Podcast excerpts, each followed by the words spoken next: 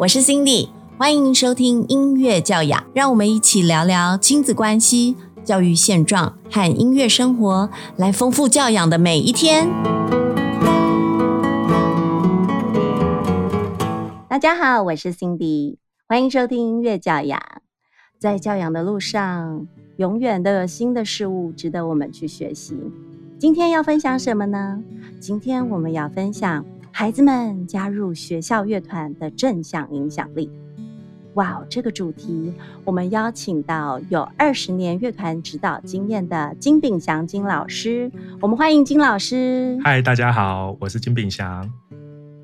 哇，金炳祥老师的经历非常丰富，在这边跟大家介绍一下。金老师目前担任台北市立成功高中管乐团、柳工国中、三明国中、板桥国中的管乐团。以及海山国小管乐团，另外还有是台北市民管乐团的乐团指导及指挥，哇，同时指导高中国中国小的孩子们耶，金老师真的很不容易哦。不会啦，想请问金老师，目前在台湾的学校中，以国中国小为例，孩子们他们适合参加的乐团类型有哪一些呢？我觉得台湾是个很棒的地方。我们现在国中、国小的音乐类型的乐团其实蛮多的，大家可以分成三个部分。好，第一个是古典西洋的，然后或者是比较民族类的，或者是流行一点的。哈，那古典西洋的话，比较多的像是管乐团、弦乐团、管弦乐团，或是用人的声音的，像是合唱团，或是我们从国小开始学的直笛，也有直笛团。那小学呢，还有。呃，手风琴这一类的节奏乐队，那民族类的话呢，可能就有国乐团，或是人少一点的新丝竹乐团，啊，或者是呃陶笛，小小的那个很可爱的陶笛，还有比较像是日本那边的，像那种太鼓团，国小很多很棒的太鼓，哇，也有太鼓团，对他们就会跟着节奏一起，呃，跟着音乐一起打很棒的节奏，这样子太鼓团。嗯，那流行音乐的话呢，就看每个音乐老师他开的。他的专门可能是古典吉他，或者是呃流行音乐的演唱和钢琴演奏，像这些乐团也是蛮多的。哇，真的有琳琅满目可以选择耶！是，真的谢谢金老师的分析哦，因为我一直知识上面就是脑袋里面想到的乐团，大概就是哦合唱团呐、弦乐团呐、管乐团。经您分析，真的还有太鼓团，也有流行音乐的这方面的团，真的面向非常多。那我想请教家长，面对这么多选择，怎么评估自己的孩子适不适合参加哪一个乐团？其实我们可以从孩子从小他对那个音乐的敏感，通常我们现在应该会比较多听流行歌啦。那如果说在家里面有多放一些像是古典的啊，或者是一些呃民族的像国乐的啊，或是一些比较特殊的这样子的音乐的话，孩子们对他们的反应，好，或是我们家庭的喜好，这是一个重要的评估标准。然后再来就是我们到了这个学校，也要看看我们这个学校它的校内的风气，这个乐团经营的怎么样，或者是按我们亲友来推荐。其实能花点时间在这样子的表演艺术学习，我觉得对孩子都是很棒的。真的耶。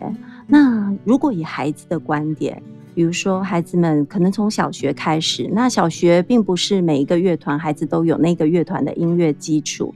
那就您观察，孩子们在乐团中还可以学到些什么呢？我可以用我的海山国小来举例哈。我们其实蛮多小孩子在很小，大概从五岁六岁。大概有一半的小孩都已经有很基础的钢琴基础，那他们的话就看谱会比较快一点。但是其实也如果没有这样子的钢琴基础，大概也有另外一半的孩子也没有关系，因为其实孩子学习音乐从认谱到认音这个过程，在乐团里面老师们都会教的。好，那除了我们的基础音乐演奏以外，在乐团里面有一个很重要的东西，就是合作、合作感跟团队感。这个是我们在一个音乐教室一对一是比较没有办法学习到的。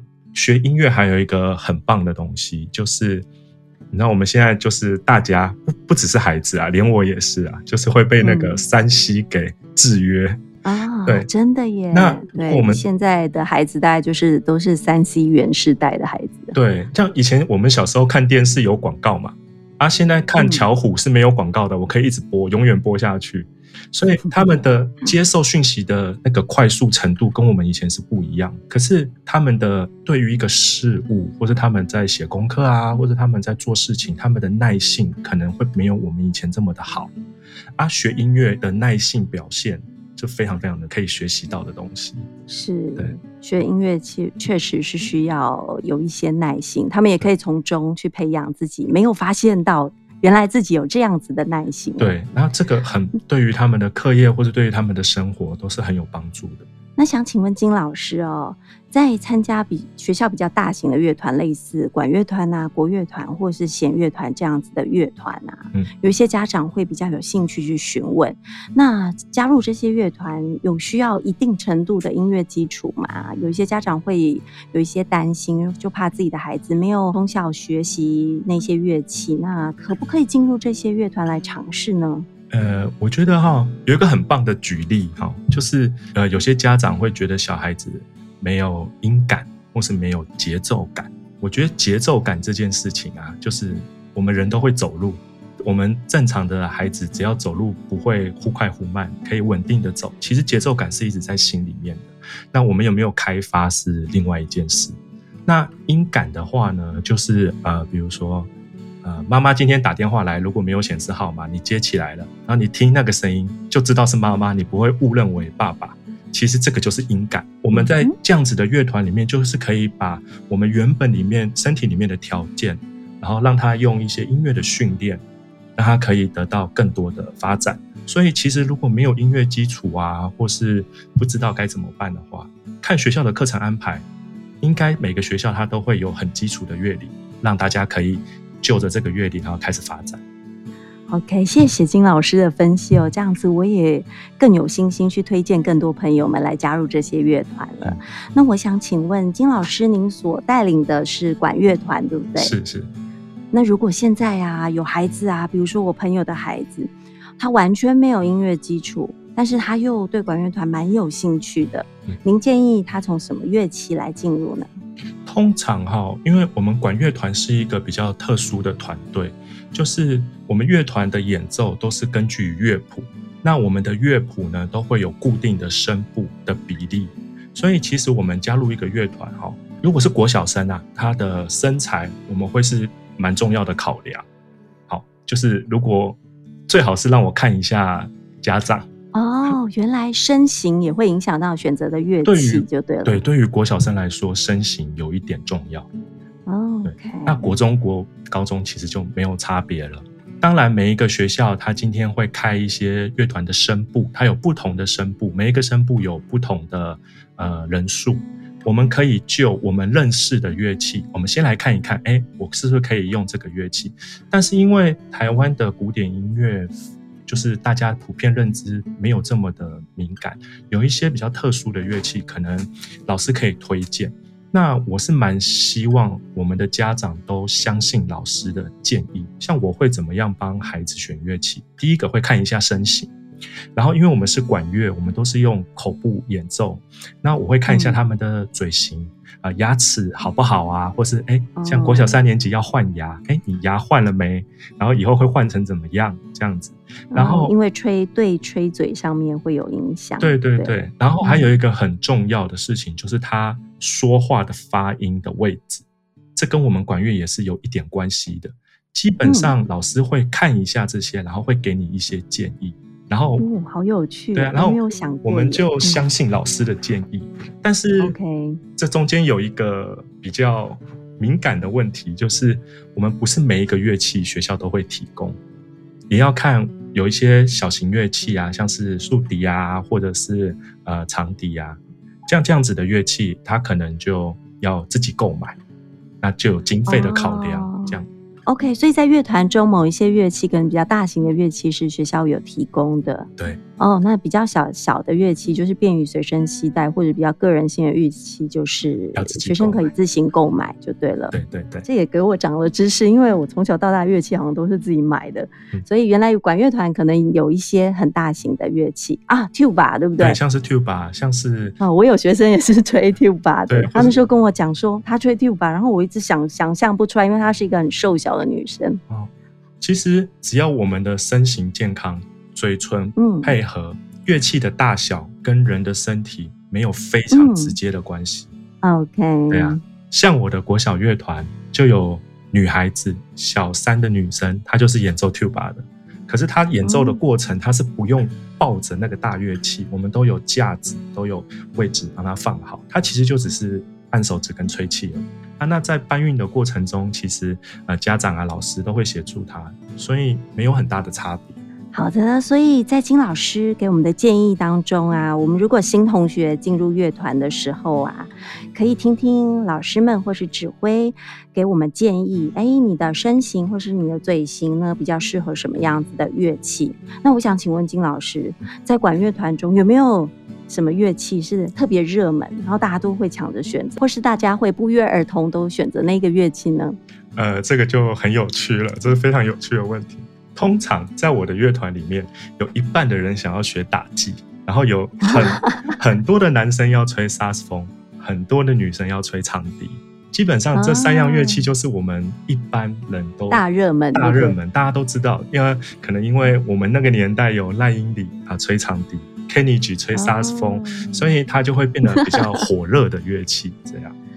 OK，就是辨识度比较高的乐器，对。啊不对了？，或者是可能大家觉得啊，这个乐器我都不熟悉，那我想打击只要买两根棒子敲一敲，但其实也不是这么容易的啦，OK，打击真的不是太容易打击非常非常的麻烦对对对。对，哎，那我想请问一下金老师，如果同时有好多人都选同一个乐器，您会怎么做协调呢？还是您在建议上面，其实你就会稍微的分开来他们的选择？对我我们基本上哈，我会先以乐团的考量，还有孩子本身的身体条件为主，然后给他建议。通常家长们会是蛮相信老师的建议，除非有一些比较特别的乐器，比如说像是上帝音号这样子的乐器，嗯我们讲了这四个字，可是家长脑子里面完全没有任何的印象，也没有听到它的声音。那我会跟他介绍这个乐器它的发展以及它在乐团的重要。通常家长都会愿意依据老师的建议来做选择。哦，所以听听老师的建议真的也是很重要的。然后老师建议的乐器，你也可以再去看看是不是自己也喜欢，自己可以胜任，对啊，通常我们安排你乐器之后，我会告诉你说，哎，你可以吹 A、B、C 这三样乐器。那你上网去找找看这个乐器的声音，你是不是喜欢这个声音？那家长跟孩子之间也会有很棒的互动，我觉得也是很好的。嗯，真的，因为其实我们不太可能一开始就了解各种乐器，其实是经由这些认识的过程中，你去探索到更多乐器声音的美好。对啊，毕竟我们学一个乐器，我是每次都跟我的国小家长说，如果你帮你孩子买一个乐器，就是十年，到了大学之后，嗯他要换乐器是他家的事了。可是你只要好好的 把你的乐器当做是你的好朋友，让他一直陪在你身边，他其实是可以给他很多很多的帮助的。是，嗯我也觉得乐器其实是每个孩子长大很好的朋友，就是可以一起长大，然后等到长大的时候再来回顾那一段学习的历程，我觉得都是很有意义的。没错，好，接下来我想请问金老师哦，因为现在开始是一零八课纲，所以有越来越多的家长觉得孩子们可能要越多才多艺，对未来的升学越有帮助。那想请问说，参加乐团对于升学的帮助是有什么样子的关联性吗？我觉得可以从他自己内部的协调跟外部的展现来做说明啊、我觉得在乐团里面，自己心里面会有一个时间分配的概念，因为我只要练了乐团，我就务必得花时间练乐器。那通常这个时间，很多家长都会认为说啊，那是不是会跟我的读书时间撞在一起？我自己是觉得啦，我们没有要一天二十四小时工作，那孩子也不会想要一天二十四小时读书，他总是会有一些休闲的时间，或是一些需要放松的时间。那这个时间他要拿去做什么？他可能是玩手机，可能是看影片。但是如果他有乐团，哎，因为我在乐团里面，我要成就这样子的曲子，我会有主动想要练乐器的心的时候呢，他就会拿这个时间去练乐器。所以对于他空闲时间的安排，这个时间的调配的练习，在这乐团里面对他自己是很有帮助的。再来就是，呃，在乐团里面的孩子啊，我们通常坐在那边团练，就像就连我的国小团，我们坐在那边就是九十分钟，大家也不会中间在吵吵闹闹要干什么，他们九十分钟里面就会非常非常的专心。然后我们在演奏乐团的时候，比自己演奏更重要的是，我要跟大家合作在一起。所以我的眼睛除了看谱之外，我还要跟着我的指挥一起。我的耳朵除了听我自己的声音之外，我还要跟隔壁的人合在一起，所以我的反应力跟我的敏感度会大量的提升。我哇，完全是训练多工处理，完全是多工处理。然后你这样子的孩子，我我我观察，因为我有在教高中生。他们到了高三，或者是我的国中生到九年级的时候，他们要定下来在那边读一个半小时的书，对他们来说就是正常的事，不困难。所以在乐团对他孩子本身来说是，我觉得帮助是蛮好的。升学关于一零八课纲这个，其实我现在蛮难回答的，因为一零八课纲还没有一个成果。对，目前我们大家都还走在实验的路上。对，但是我想它的概念应该是，你除了有一个。本科，比如说，呃，我很会写程式，但是我有很棒的美感。我如果可以把它结合在一起，也许我可以做更多的事情。我想它的概念应该是这样：你在乐团里面，我们当然是靠着音乐这个媒介。好，来练习，来合作。但是有很多时候，我们是跟很多国家的文化一直结合在一起的。呃，假设我今天我今天演一首西班牙的音乐，我可能就要去了解一下西班牙它的舞蹈节奏是什么，它的音乐的律动是什么，然后它的为什么会发展出这样子的音乐的形式。所以，其实对孩子他们的视野是非常开阔的。我觉得学音乐很棒。嗯，谢谢金老师的分享哦。那我想请金老师分享一下，哇哦，现在好多家长跟孩子们听到这一集以后就蠢蠢欲动，好想要加入乐团哦。那请您分享一下，在国中跟国小阶段啊，您带的团每周团练的时间大概要花多少？那除了团练之外，还需不需要再补充个别课程呢？我们台湾的管乐团哈是一个发展非常非常健康的一个团队，呃，以国中跟国小为例哈。蛮多的乐团都是有学校的呃团务老师，可能是音乐老师啊，来负责他们的生活、他们的行政工作。然后还有像我这样子的外聘指挥，然后来负责他们的整体的合奏。除此之外呢，还有很专业的每一个乐器的分部老师。比如说，呃，我选了小号，我我们小号组就会有分部练习的时间。好，然后除此之外呢，家长们还会组。组成家长后援会，协助孩子们演出一些需要帮助的或是经费上的筹措。所以呢，在这个乐团里面，除了合奏之外的时间，可能还会有一些分部练习的时间。那自主练习的时间，那就是孩子们回家自己练吧。所以其实每一个礼拜大概会花四五个小时在乐团里面。那就我自己。建议，如果各位的家长，你来到乐团的时候啊，我是希望大家能每天碰一点乐器。你知道学乐器这种感觉就像是拿筷子一样。如果今天我要教一个外国人拿筷子，我跟他说你一个月拿一次，一次练八小时，跟你每天拿五分钟，好像每天拿五分钟比较容易，对不对？嗯，对啊，因为我们都是在控制小肌肉。我们在控制我们的嘴的小肌肉，我们在控制我们手的小肌肉，然后养成我们的肌肉记忆。所以，其实每天让他固定演奏一点点，比如说，呃，晚上吃完饭啊，你功课写完了，你可以演奏个三十分钟。好，他可能很小哦，国小三年级，他可能连组乐器都要十分钟。好，慢慢把乐器组起来，然后老师今天说啊，说这个礼拜的功课是什么，把它练一下，然后就可以把乐器收起来。每天这样子持续稳定的一点一点的练习，然后再配合学校的团练，我觉得其实对孩子的帮助就很大了。所以其实每天的持续是很重要的，并不一定要时间很多，但是持续有接触乐器去练习，这个其实对于生活习惯上面的培养，还有对于。你的演奏技巧的进步，其实才是最实质的。对啊，我常常跟家长说，你要让演奏乐器这件事情变成是孩子的鼓励。我觉得家长们通常会因为孩子很爱演奏乐器，然后拿演奏乐器这件事情变成是威胁孩子的一种手段。我这样讲会不会不礼貌？真的吗？对啊，真的吗？就是因为我们家孩子是奖励吧。对就是他们放松，他们课业做完之后想要放松的时候，他们就会拿起乐器来。对我觉得这样小朋友的习惯。这样这样很棒。可是很多家长会因为说，好，你功课没写完，所以你今天不可以怎么样？你怎么样，哦所以你不可以怎么样？我觉得哦，有有有，我想起来，我有嗯学生有跟我说，老师我没有录影片作业给你，是因为昨天太晚了，我写作业写太晚了，所以我爸爸叫我不可以弹琴。啊，像这样子。那如果说他今天做好一件事，譬如说，哎，你要练乐器，你是不是呃先把你的房间整理一下？你要录影片给老师看，哎，房间整理好了。你有一个很好的进步，你当然可以练乐器。我觉得这样子的鼓励会胜于去限制他。金老师在我们这一集节目的最后呢，给家长们一个建议，什么样子的建议呢？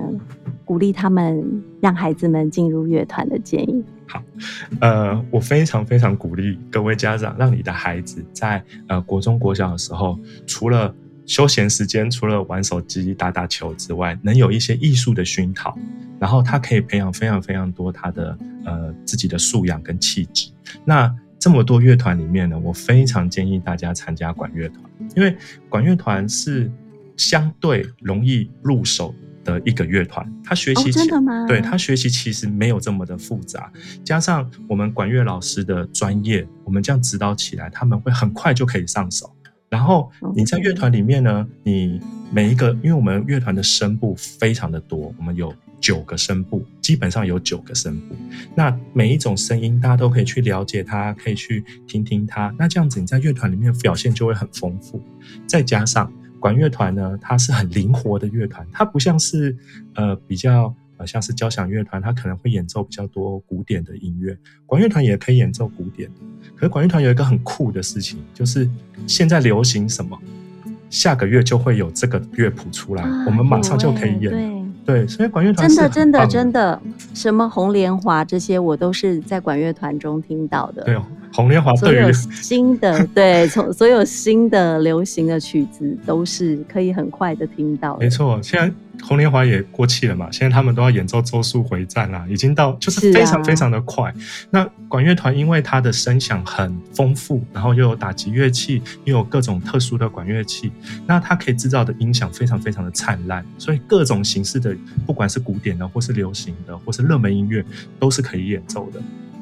嗯，所以对孩子们来说，就是除了演奏古典的谱之外，有更多机会用自己的乐器，把最新、最流行、他们喜欢的乐曲吹奏或是演奏出来的机会，在管乐团里是很可能实现的，对不对？没有错。然后你练习一个乐器，你总是会有一些辛苦。我想，不管是做运动啊、这些或者读书，都会有一点辛苦。可是那个辛苦呢，不是只有自己看得见。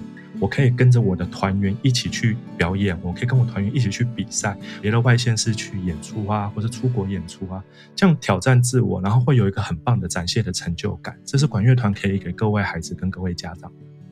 哇哦，好吸引人哦！好，那这一集呀、我们先跟大家分享到这边，就是在求学阶段加入学校乐团，大概有哪一些选择？然后管乐团里面又有哪一些好玩的选择？那接下来下一集，请大家要继续锁定哦。我们下一集还会讨论到参加乐团以后，还有很多国内外交流的机会，到底怎么样好玩法呢？请大家要继续收听。那我们这一集就进行到这边，谢谢金老师，谢谢大家。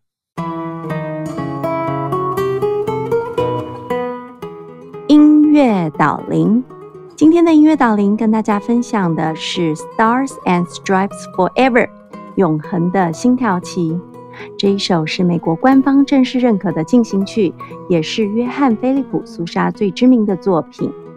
苏莎成长于内战时期的华盛顿，孩童时期就喜爱当时大街小巷里都听得到的军队乐团演奏，也很喜欢父亲吹奏的长号。后来，很快的，他跟随着父亲的脚步进入军中乐团，甚至成为了乐团的指挥。苏莎同时喜爱音乐写作，这一首《永恒的星条旗》，也就是他在一八九零年代写出脍炙人口的曲目，也因而获得了进行曲之王的昵称。今天我们欣赏的是 Ray Ray Chen 郑旭晨用吉他编曲版本的《Stars and Stripes Forever》。也有另外一种风情。而这一首曲子也是管乐团热门的演奏曲目哦。